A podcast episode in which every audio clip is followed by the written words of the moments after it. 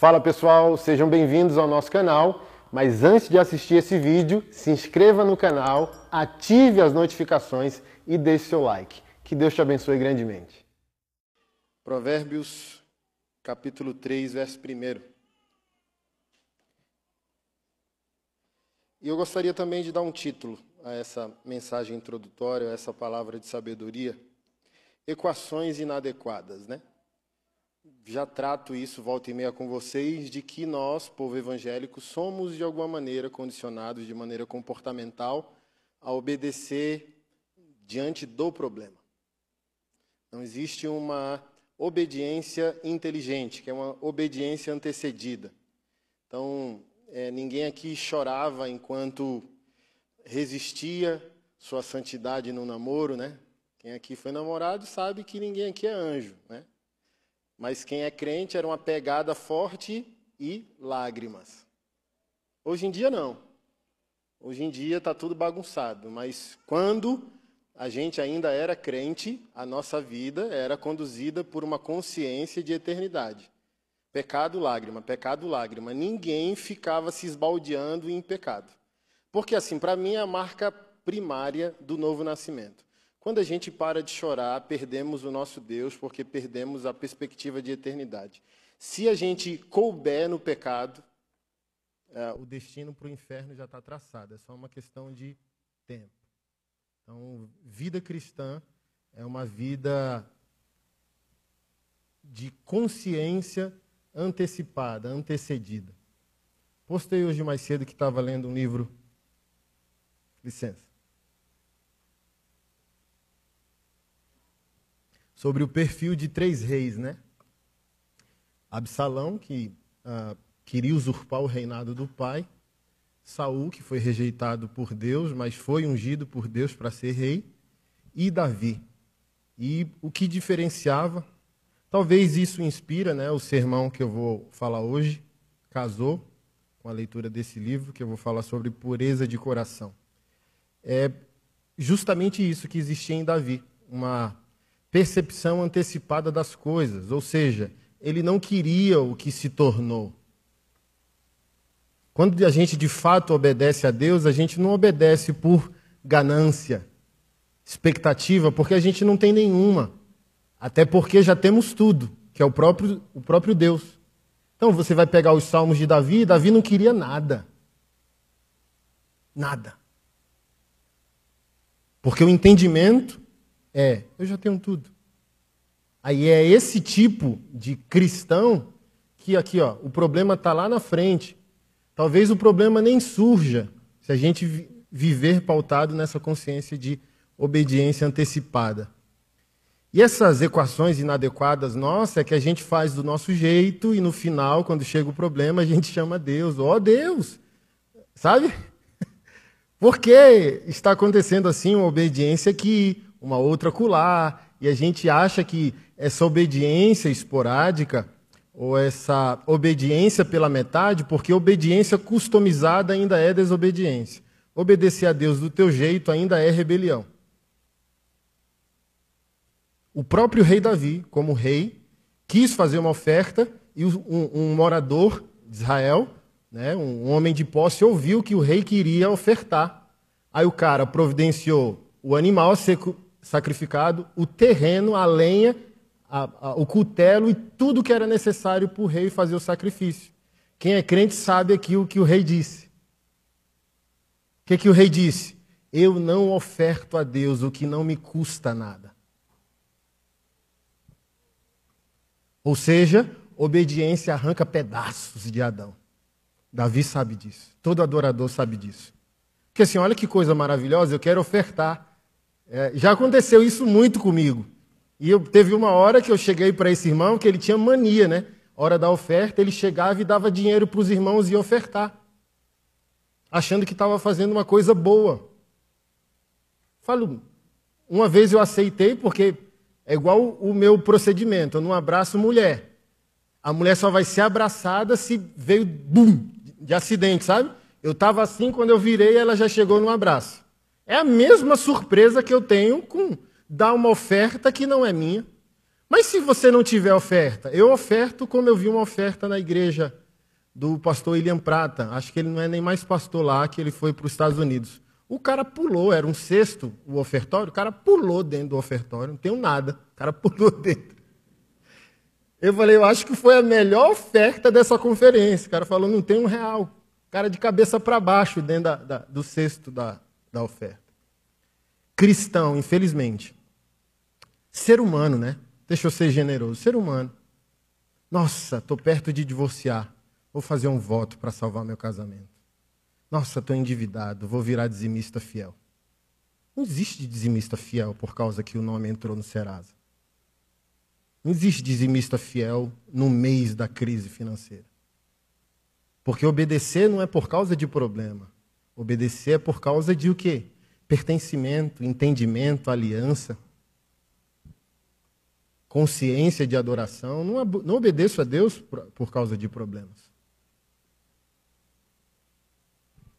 Porque com problema ou sem problema, e daí? Esse livrinho, perfil de três reis, 70 páginas. O, o, é, é, poética a leitura do, do, do escritor, né, Gene Edwards, mas ele coloca em uma estrutura como se o rei Davi desprezasse o reinado. Ele fazia as narrativas hipotéticas né, entre Davi e Absalão, Davi, Saul, Davi, o profeta. Aí chegavam para ele dizendo: O teu filho quer te matar e tomar o reino. Aí ele disse: ah, E o que você vai fazer? Nada. Como eu sempre eu vou fazer o que eu sempre fiz. Nada. Adorar a Deus, porque eu não quis ser rei e sou. Então, aquele que me fez ser rei quando eu não queria é o mesmo que vai manter-me rei, se assim for do interesse dele. Mas se Deus já me rejeitou e eu não sei, e meu filho Absalão é o juízo de Deus para destituir meu reinado, eis-me aqui, cumpra-se a vontade do Senhor. Olha só. Um adorador não obedece para Deus resolver problema, porque às vezes ele suspeita que o próprio problema é Deus, querendo levá-lo para o esmagamento, para a produção do azeite, sabe? Porque não existe santificação, mudança e prosperidade sem sofrimento. Martinho Lutero disse que seus melhores mestres de teologia foram os sofrimentos.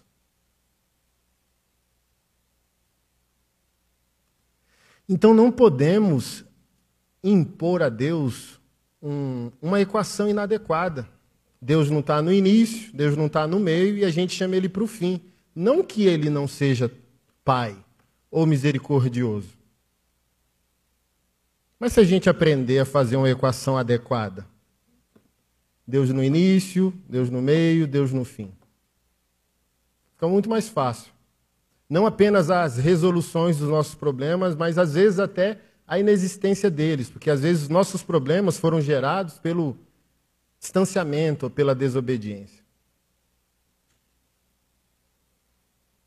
Ou o nosso problema é a própria ação soberana do nosso Deus. É o que eu sempre trato com vocês, nos ensinar uma lógica de fé evangélica triunfalista. Mas olha só, todos os vitoriosos da história do cristianismo venceram pela derrota. O primeiro foi o nosso Senhor Jesus Cristo. Ele vence morrendo.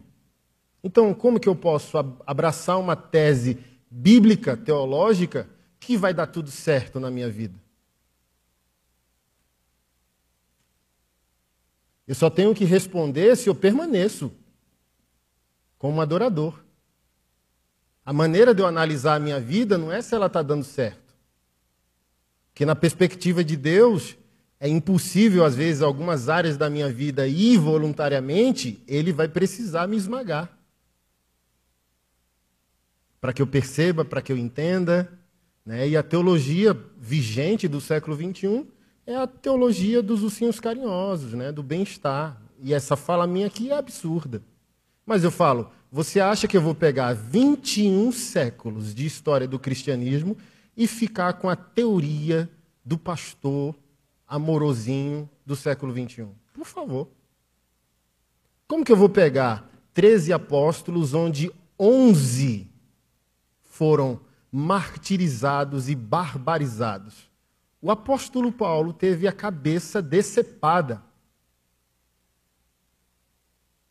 O apóstolo Pedro foi crucificado de cabeça para baixo. Como que eu vou abraçar uma tese de fé evangélica que vai dar tudo certo?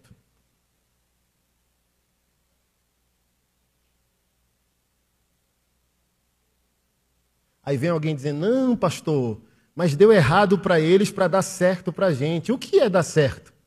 E como assim dar errado? Os homens são colunas na Nova Jerusalém. Os homens são os autores do livro sagrado e poderoso que está nas nossas mãos nesse exato momento. O que é dar certo? É você ter dinheiro? É você comprar uma casa melhor? Um carro importado? É isso que é dar certo? E nesse livro, meus irmãos, meu Deus, Gene Edwards fala em outras palavras do que eu já falei para vocês. Às vezes Deus tem tamanho desprezo por alguns de nós que a única coisa que Ele pode nos dar é o crescimento. Uau! Olha a frase que ele disse. Às vezes Deus vai te dar muita unção, um nome grande publicamente, um grande ministério, para mostrar para todos e primeiramente para ti o quão desprezível e pequeno és por dentro.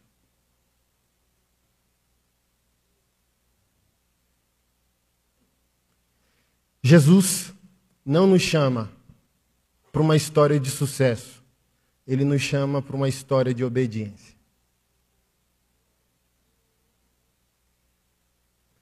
Ele não prometeu que iria dar certo. Ele prometeu que você jamais estaria sozinho até a consumação dos séculos.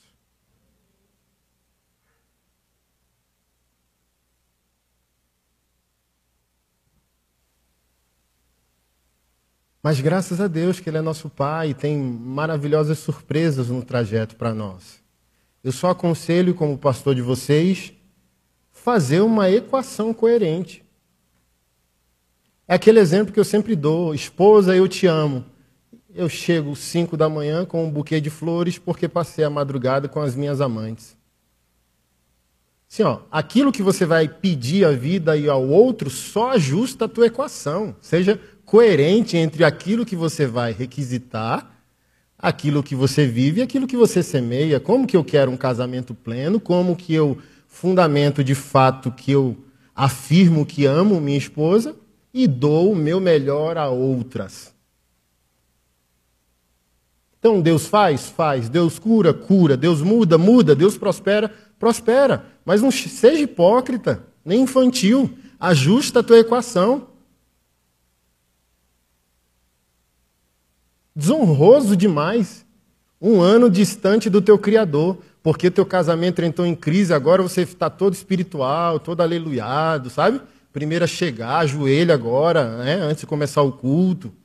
Os anjos estão vendo, ó. Ixi, olha que papelão. Não.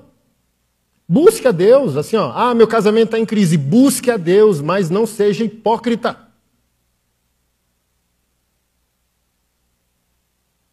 que o seu problema torne claro a você que você precisa ajustar a sua obediência, mas não faça obediência de, de hipócrita. Querer chegar perto do Criador porque a vida te deu um problema. Não chegue perto do seu Criador porque você o ama. Chegue perto do seu Criador porque você o teme.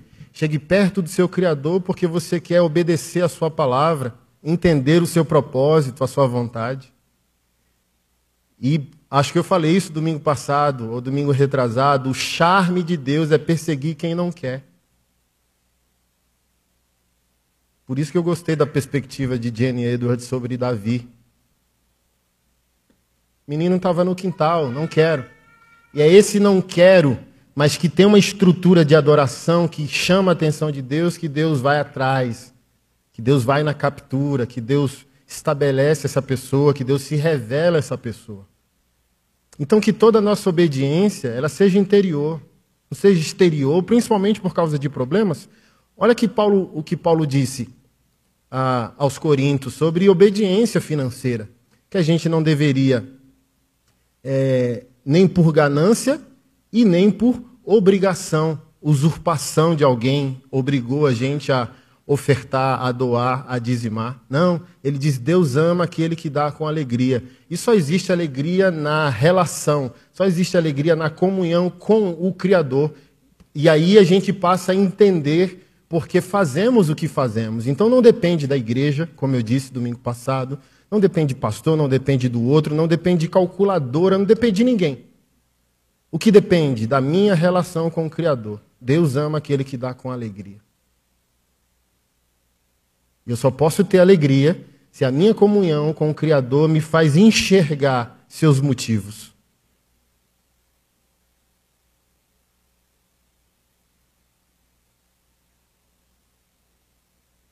Sem isso, é perder tempo.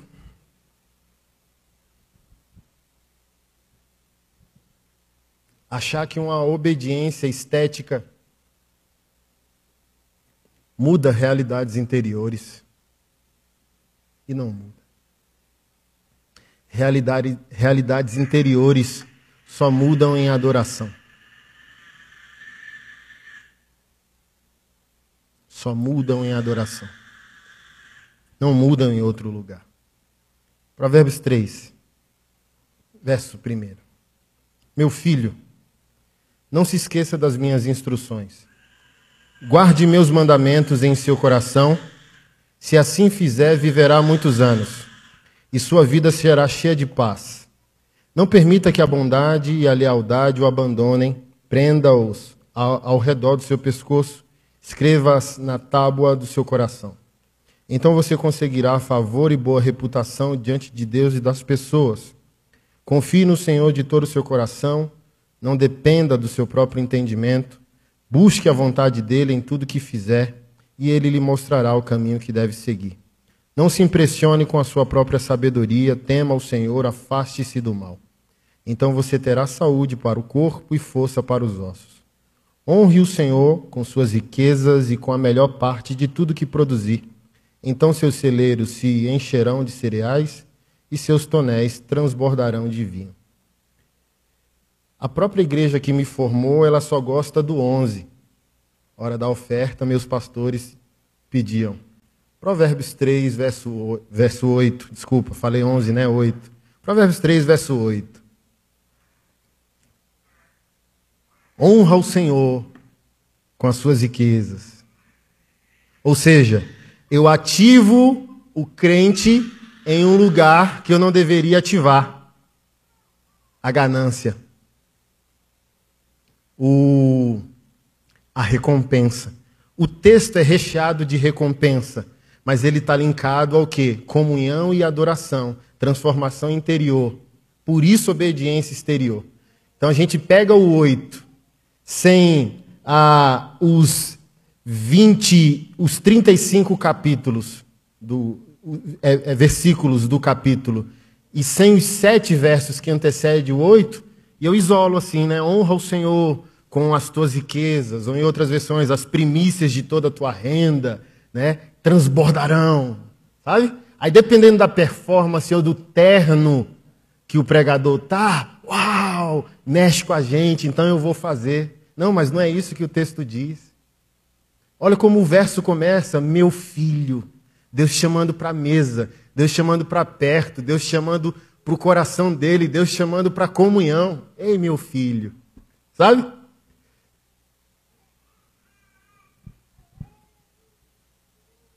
Não se esqueça das minhas instruções. Instruções vêm de onde, querido?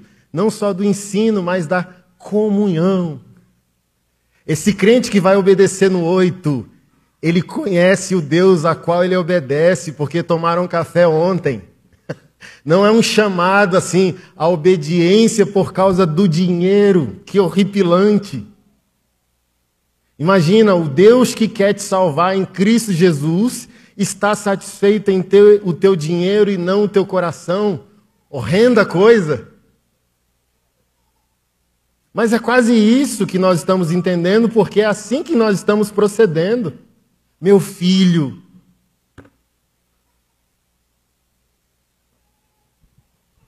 guarda os meus mandamentos no teu coração. Confia no Senhor de todo o teu coração.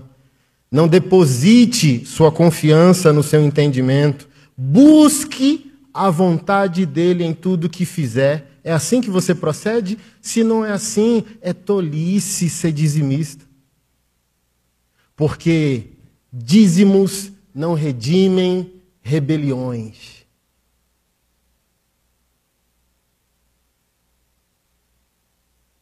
Eu posso dizer que parte significativa dos dizimistas evangélicos são lavadores de dinheiro, porque querem, por meio da obediência financeira, serem perdoados de suas condutas blasfemas, indignas, rebeldes ao Criador.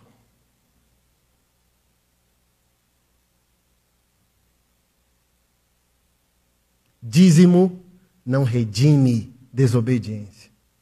Dízimo não redime rebelião. Porque dízimo é presente e não troca.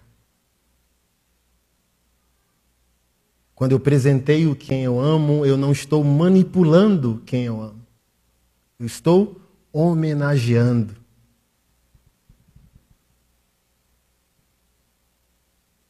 Dízimo é homenagem e não lavagem de dinheiro. Senhor, eu te amo. Obrigado.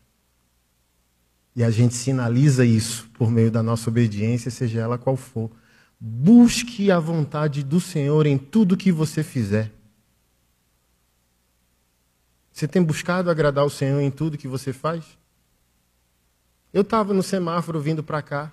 Eu falei, nossa, que tartaruga ninja. Eu tenho uma péssima mania que aquilo sempre me repreende. Eu falei, deve estar tá operado. Aí ela me dá logo um beliscão assim, ó.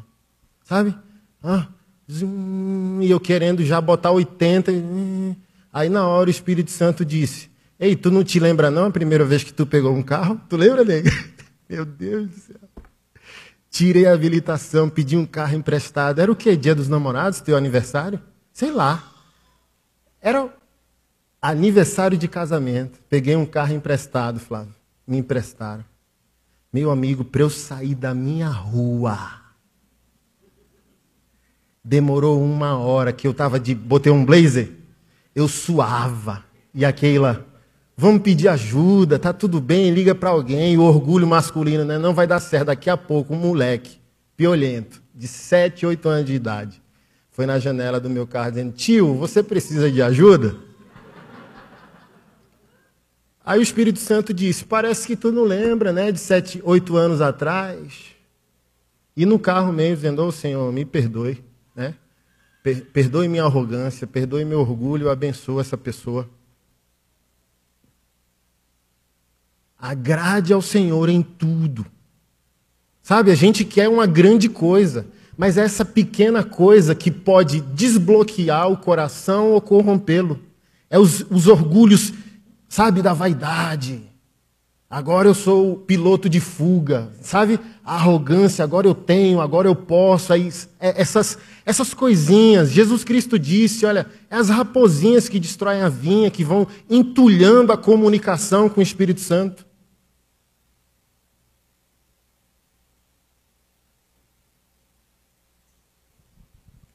Mas o oito, ele é verdade também.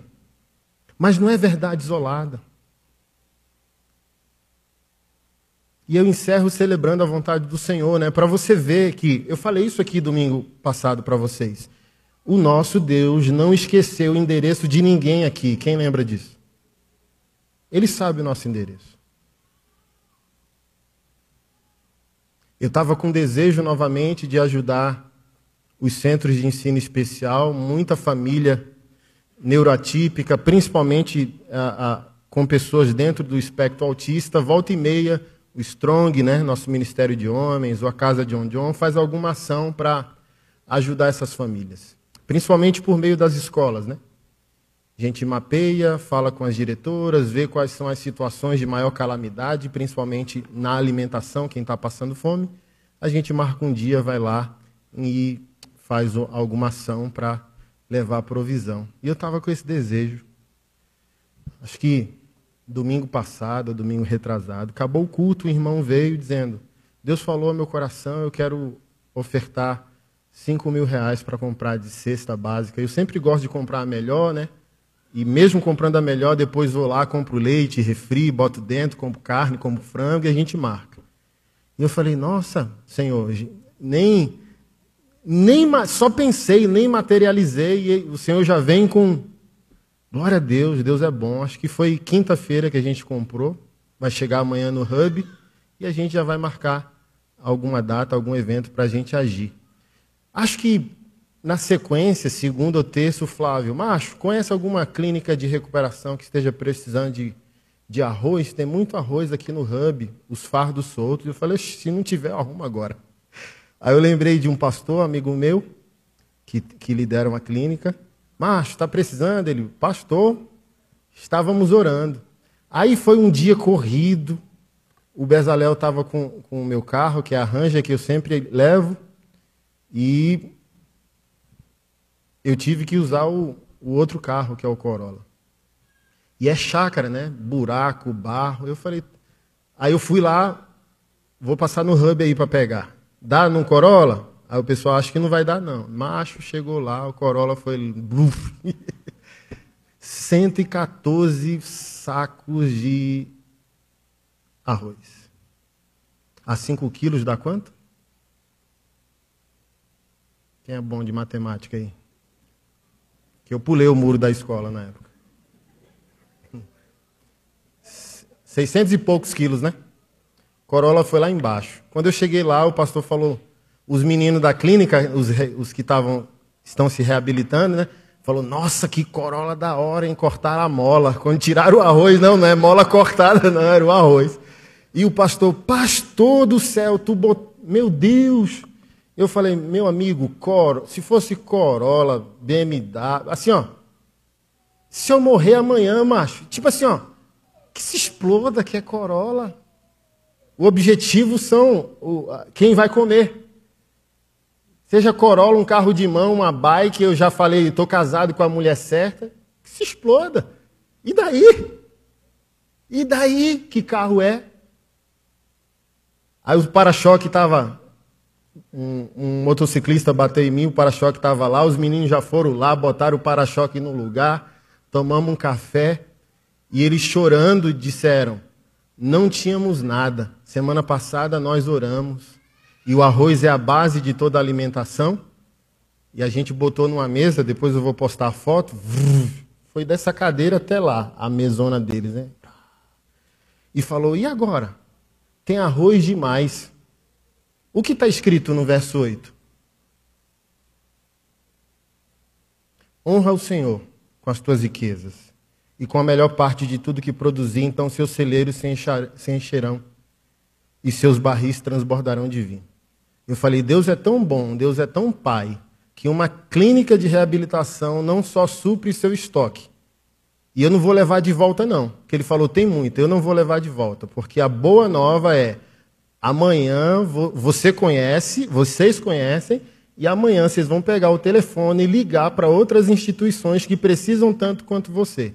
Que essa é a bênção. O que, é que foi a promessa? Que nós emprestaríamos e não tomaríamos emprestado. Que, e isso significa o quê? Não é que a gente não vai precisar, é que a gente precisa por enquanto. Mas quando Deus vem com a carrada dele, ele vem para suprir a nós e fazer da gente uma central de provisão de quem está precisando. Por isso o texto é importante. Por isso o texto aqui e todo esse assunto de obediência financeira não é sobre dinheiro, gente. Vocês entendem isso?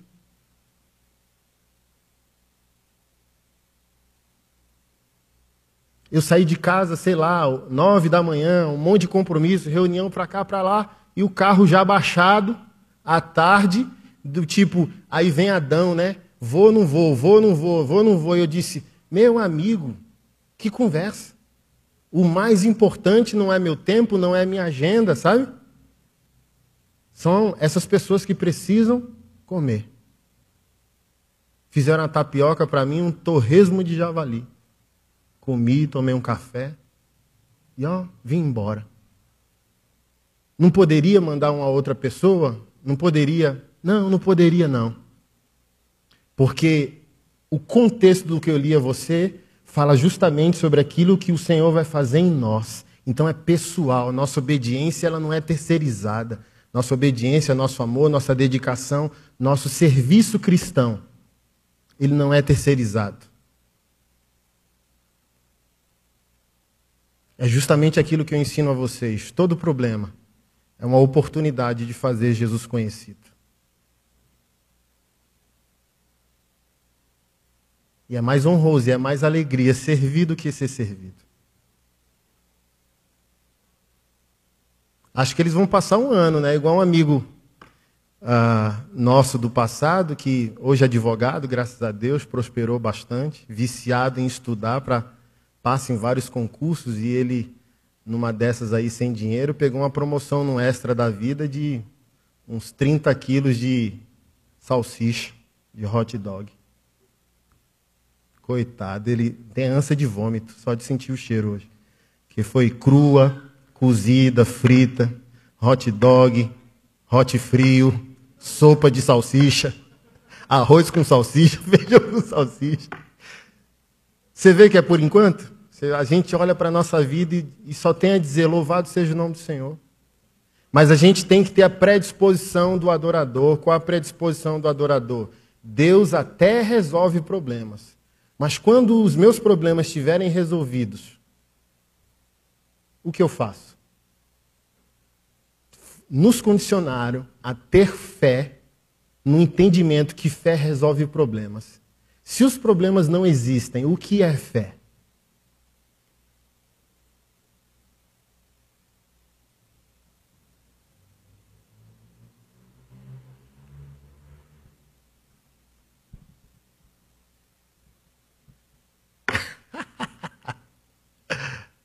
o que é fé? Se aquilo que a gente chama de fé é um poder para resolver problemas. Se o problema não existir, se o problema deixar de existir, o que é fé? O que faremos depois disso? Busque a Deus para resolver seu problema, sim, também e principalmente no entendimento de que, quando o seu problema for resolvido, Deus te transforma numa agente de transformação. Porque o alvo nunca é o Pai meu, a oração é Pai nosso. Nunca será sobre você.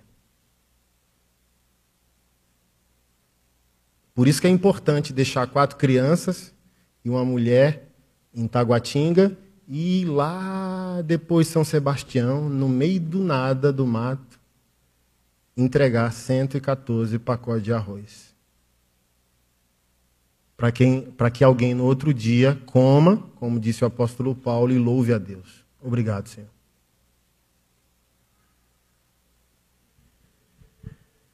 Sobre isso. Equações inadequadas são as nossas. Vem Deus! Até Deus fala, Está meio difícil isso aqui, está meio emaranhado, né? Vocês já viram cabo? Eu não sei se é assim na casa de vocês. A gente pega a caixa de cabo da nossa casa e a gente fala, que bexiga.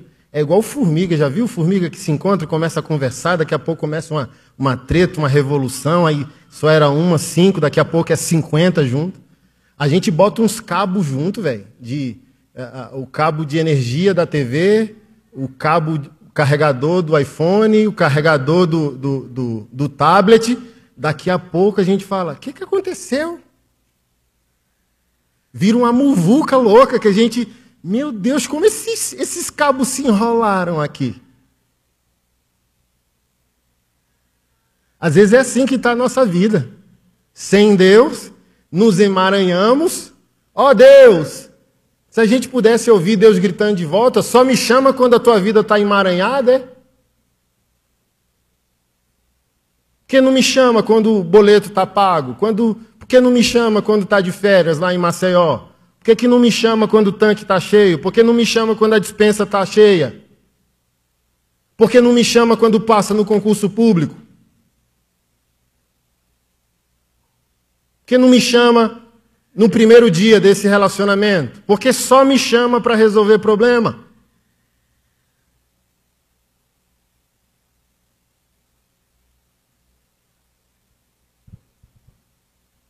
Porque até você evita pessoas que você sabe que só te procuram para resolver problema. Eu tenho alguns parentes assim, eu demoro uns 15 dias para responder o WhatsApp. Que eu preciso desenvolver inteligência emocional, uma estrutura interior para poder olhar a mensagem. Porque lá em Apocalipse, né, que a sanguessuga tinha duas filhas. Dá, dá, dá, dá, dá, dá, dá. É o Demon Gorgon lá do, da série, sabe? Eu quero tudo para mim e sai devorando tudo ao redor. Se você acha chato se relacionar com pessoas que querem dragar você, eu não vou dizer que Deus é assim porque ele não é humano. Mas não existe relacionamento no parasitismo. Não é relacionamento. Você só buscar alguém quando você precisa? Você só buscar alguém quando te é útil? Porque relacionamento é aquilo que você celebra quando a quem ou além dos problemas.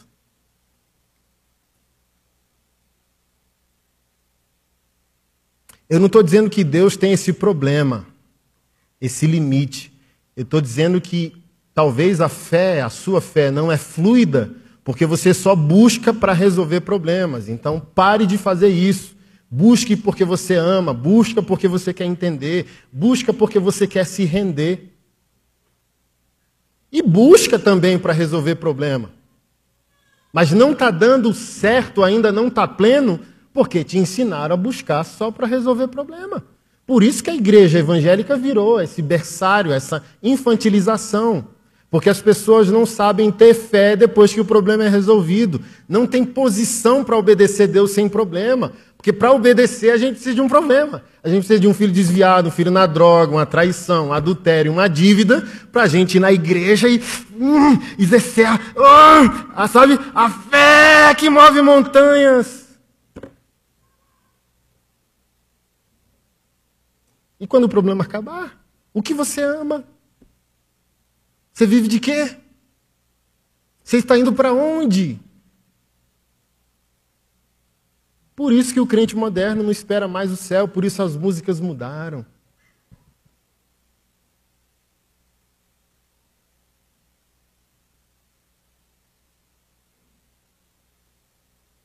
As músicas hoje são sobre nós, não mais sobre ele, sobre o céu.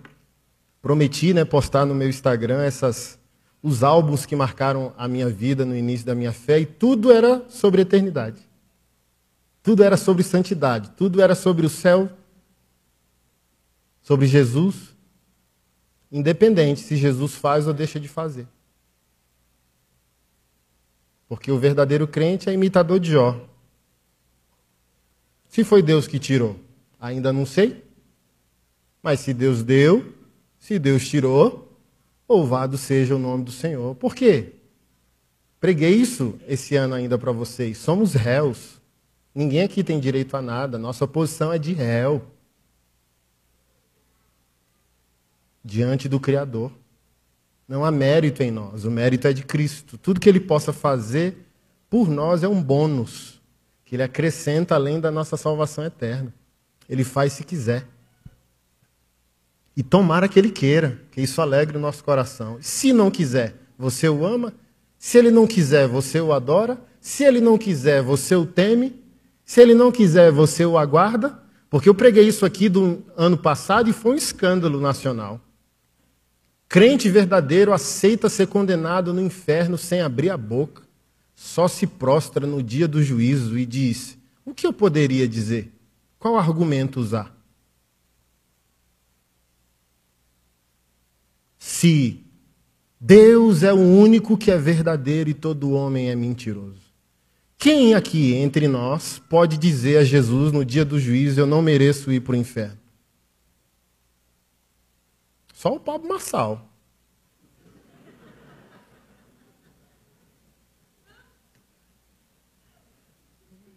e o McGregor, né? Fui assistir o documento, sabe? O cara do MMA é o mesmo orgulho, tipo, a autossuficiência, sabe? Ninguém. Ninguém em sã consciência diz eu posso. Ninguém em sã consciência diz eu sou bom. Ninguém em sã consciência diz eu consigo. Ninguém sem consciência diz eu mereço. Ninguém. Anderson, condenado estás. Eu só devo me prostrar e adorar. Santos, verdadeiros, justos são os teus juízos. Ó oh, Rei das Nações. Quem não temerá o teu santo nome? Eu tenho que descer ao inferno em louvor, porque Ele está certo. Sempre uso aquela frase né, de um teólogo que admiro bastante. Quem estará no céu e dirá eu mereço? E quem estará no inferno e dirá eu não mereço? Tudo é graça. Tudo é dom do Senhor. E aqui eu encerro essa palavra de sabedoria. Nunca mais dizime dinheiro. Nunca mais oferte dinheiro. Nunca mais doe dinheiro. sem ter a plena consciência que você já está doado a Ele. Porque se você obedecer uma verdade vivendo uma mentira, a sua obediência é juízo. Lembra da ceia? 1 Coríntios 11. Comem e bebem sua própria condenação. Vou comer o corpo de Cristo. Vou beber o sangue de Cristo. Vive o motivo do sacrifício? Não o apóstolo Paulo diz em 1 Coríntios capítulo 11: você celebra uma verdade vivendo uma mentira, você come sua condenação, você bebe sua condenação, porque você está dizendo que é verdade e não vive.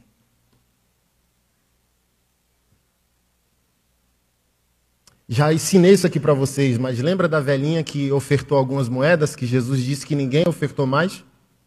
O tudo do texto no grego é bios, palavra grega bios, para a palavra portuguesa biologia. A velhinha não deu três moedas, a velhinha expressou um estilo de vida.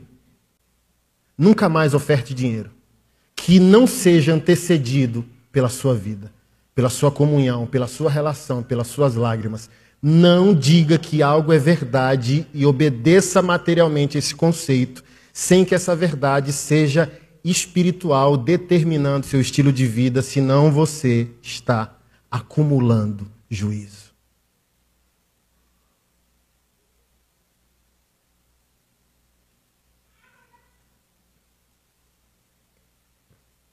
Forte, mas não nos mudaria. É a mesma coisa que os presentes do adúltero. Ninguém em sã consciência aceitaria eu te amo através do buquê de flores de um adúltero. Ninguém em sã consciência aceitaria eu te amo de um agressor, de uma agressora. Ninguém aceitaria eu te amo depois que leva uma surra. Então Deus não te considera um bom crente se você é um bom dizimista.